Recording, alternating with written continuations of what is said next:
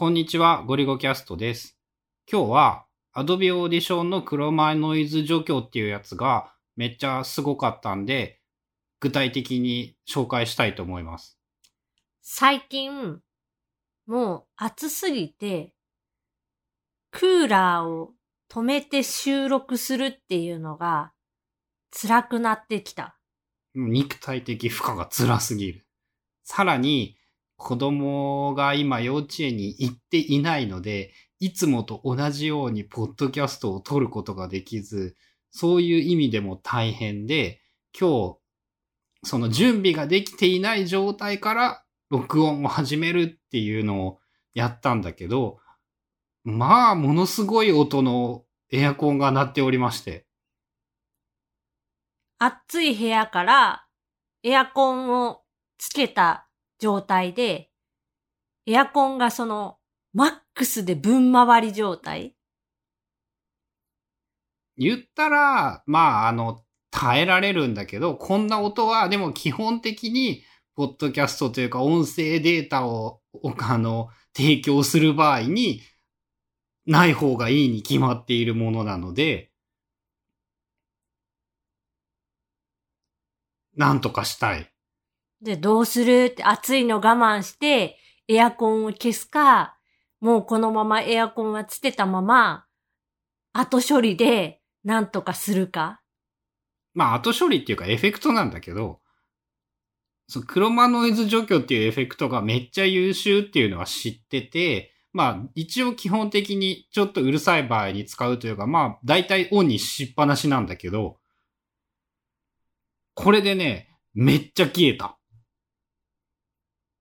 その1000%すごく完璧とは言えないんだけど、毎日ポッドキャストを配信するという人生において、耐えるよりもテクノロジーに頼ろうという、まさにゴリゴキャストのテーマのテクノロジーを使って仕事や生活を便利にする、ポッドキャストをちょっとお手軽に撮るためにも、クロマイノイズ除去がすごい。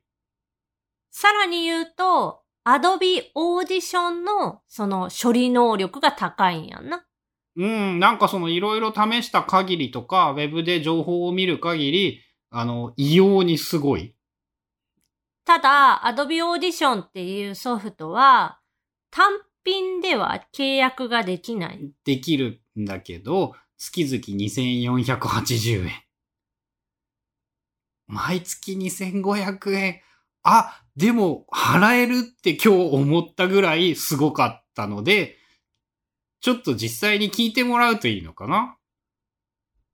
今日はライフサイクルっていう iPhone にインストールしとくだけでどこに行ったかとかっていうのを覚えといてくれるアプリの紹介をします。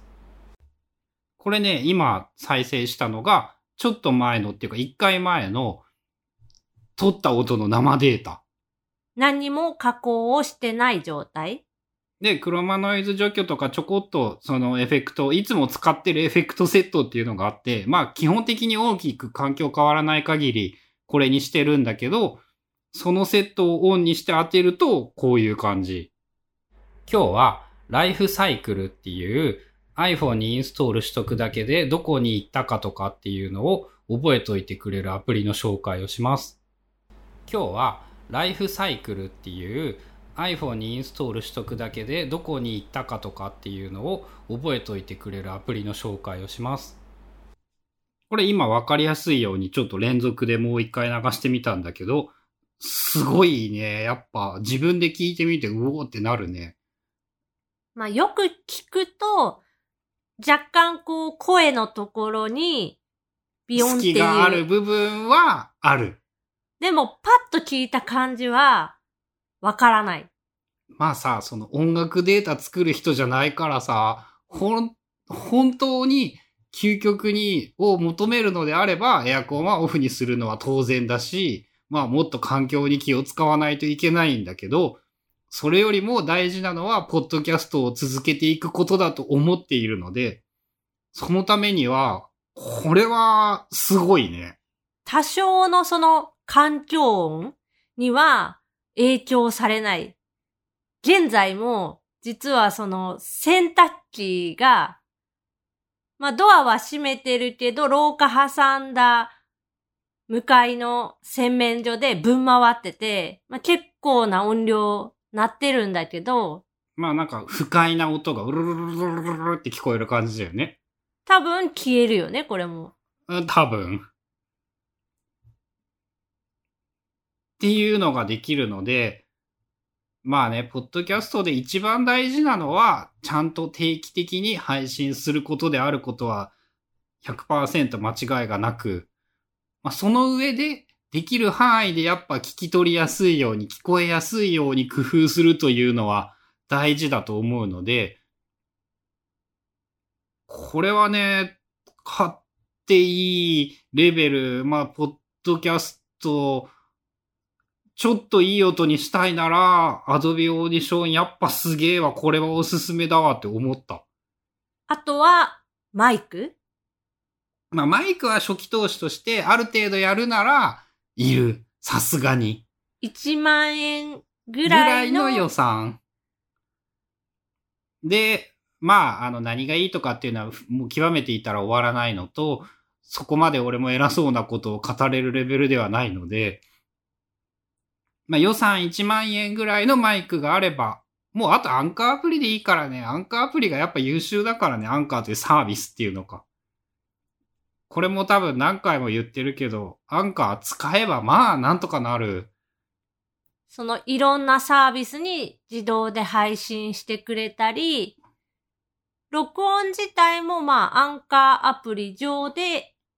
編集っていうかトリムしたりとか簡単にはできるよね。最初はマイク買って iPhone でもアンカーで向かいあ、ま、向かい合ってじゃない、隣り合わせで撮っていて、まあそのうち結局アンカーがあるくせにパソコンで撮ってアンカーにアップロードするっていうやり方に変わってはきたんだけど、実は大して変わってないからね。まあちょっと興味があってやってみようかなっていう人は、まず始めるところから。まあ、それはね、ぜひ、あの、始めたら。俺、一応さ、教えてもらったゴ、ゴリゴキャストを聞いた影響で、ポッドキャストを始めましたっていう風に、どこかから入手したらものは一応全部聞いてるからね。全エピソードを聞いてるわけではないんだけど、ちゃんとチェックして、あ、こういう話をしているんだなっていう、その中から、そこから新しく聞くようになったやつ結構あるしね。あとはあれかな。自分がもし配信する側になったとしたら、必ず配信したやつを聞き直してほしいって感じかな。大事だね。喋り方下手だったからね、ゴリゴさんは。だいぶ、だいぶ良くなったよね、最初期に比べたら。あと、その、アンカーでもし配信する場合、なんか最後にさ、広告っていうか、アンカーなんたらかんたらみたいな、宣伝みたいなやつがデフォで入るでもあれって設定で、無料のまま消せる。でもの意外と入ったままの人が多くて。まあまあ結構いるね。いるけど直接は言いづらいからどっかで会った時になんか話すとかそういう感じになるね。まあ自分が公開しているやつはブログを読み返す派の一つでも読まない派の人もいるっぽいからね。まあ聞き直した方が学べるところは多いので、より早く良いものが作れる可能性は高いのではないかと。と一人で話すのが難しいってたまに聞くから、まあ、こうやって二人で話せる相手がいれば一番いいけど、そこもさ、やっぱアンカーが超優秀なのが、アンカーアプリで直接通話しながら録音できて、まあ、あのね、はっきり言って、その、その場合にね、もうアップルのイヤホンマイクでいいと思うんだ。あれで話せば、結構ちゃんと聞けるもの作れるからさ。ケーブルさえその動いてガサガサこう、お洋服とか髪の毛とかに擦れなければ全然いいと思う。まあ、イヤホンマイク使って、その右向いたり左向いたり、こう、あっちこっち動き回ったりせず、基本座った状態で、大きく体を動かさずに話せばもう問題ないからね。対談系やっぱさ、聞いてて面白いやつ多いからさ、その、増えてほしいよね。そういうコンテンツは。アンカーアプリからだったら、なんか URL が出て、そこの URL を共有すれば、録音が始まるという。いきなり録音が始まって、おいってなるんやけど、まあそこは後で消せばいいので、まあ割と手軽だよね。少なくともね、考えうる限りで一番簡単なのはやっぱアンカーだと思うよ。他のいろんなサービスも試したり、聞いたり、実験したりやってるけど、なんだかんだやっぱアンカーが使いやすくって。あとね、最後に一個思い出したのがね、最近パソコンで撮ってる理由は、間違えて収録した時に後から被せて編集するっていうのが楽なので、録音を一回止めて失敗したところを消しながら同時にそのまま収録するっていうのができるのが便利で、今ね、冷蔵庫から氷が落ちてくる音がしたので、今の部分もその3秒前ぐらい、ワンフレーズ前からもう一回喋り直して、何事もなかったかのふりをして続けることができるっていう。まあ、これが直感的にわかりやすいのはなんだかんだパソコンなので、アンカーで配信が慣れてきたら、まあ、PC 収録は、それはそれでやっぱまたいいことが多いね。それってオーディションだからじゃなくってパソコンだからなの？PC だからっていうか、あの、音声録音ソフト？音を録音するソフトだったら、ごくごく当たり前、マルチトラックで撮れる、その、何でもいいんだけど、Apple のLogic Pro とかでも、まあ普通になんできるし、アンカーアプリが超シンプルなので、そういうのはないよっていうぐらいかな。アンカーの場合、トリムが、間のトリムが確かできるようになったから、あ、ここ失敗したっていう部分だけカットするとかは、できたはず。これも一個覚えたのが、まあ、春菜と二人の環境だからっていう前提なんだけど、後から直すより、一回止めてその場で直してしまった方が圧倒的に作業効率がいい。そのどこの箇所だったかなっていう聞き直し作業とかがいらないから。そうそうそう。昔はさ、あの10秒ぐらい無音を録音しておいて、波形を見て、ああ、ここだなって目星をつけて直すってやってたじゃん？を、まあ、今止めたい場合、まあ、ハンドジェスチャーとかで合図をして、ちょっと待ってって言って一回止めて、ここ失敗したから直すわってできるようになったね。という感じで、もうすぐそういえばゴリゴキャスト300回なんだけどさ、300回ぐらいやるといろいろやり方も変わってやることも慣れてきますね。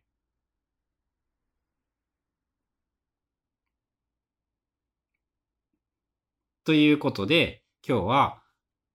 アドビオーディションのクロマノイズ除去っていうやつがめっちゃすごかったよっていうお話でした。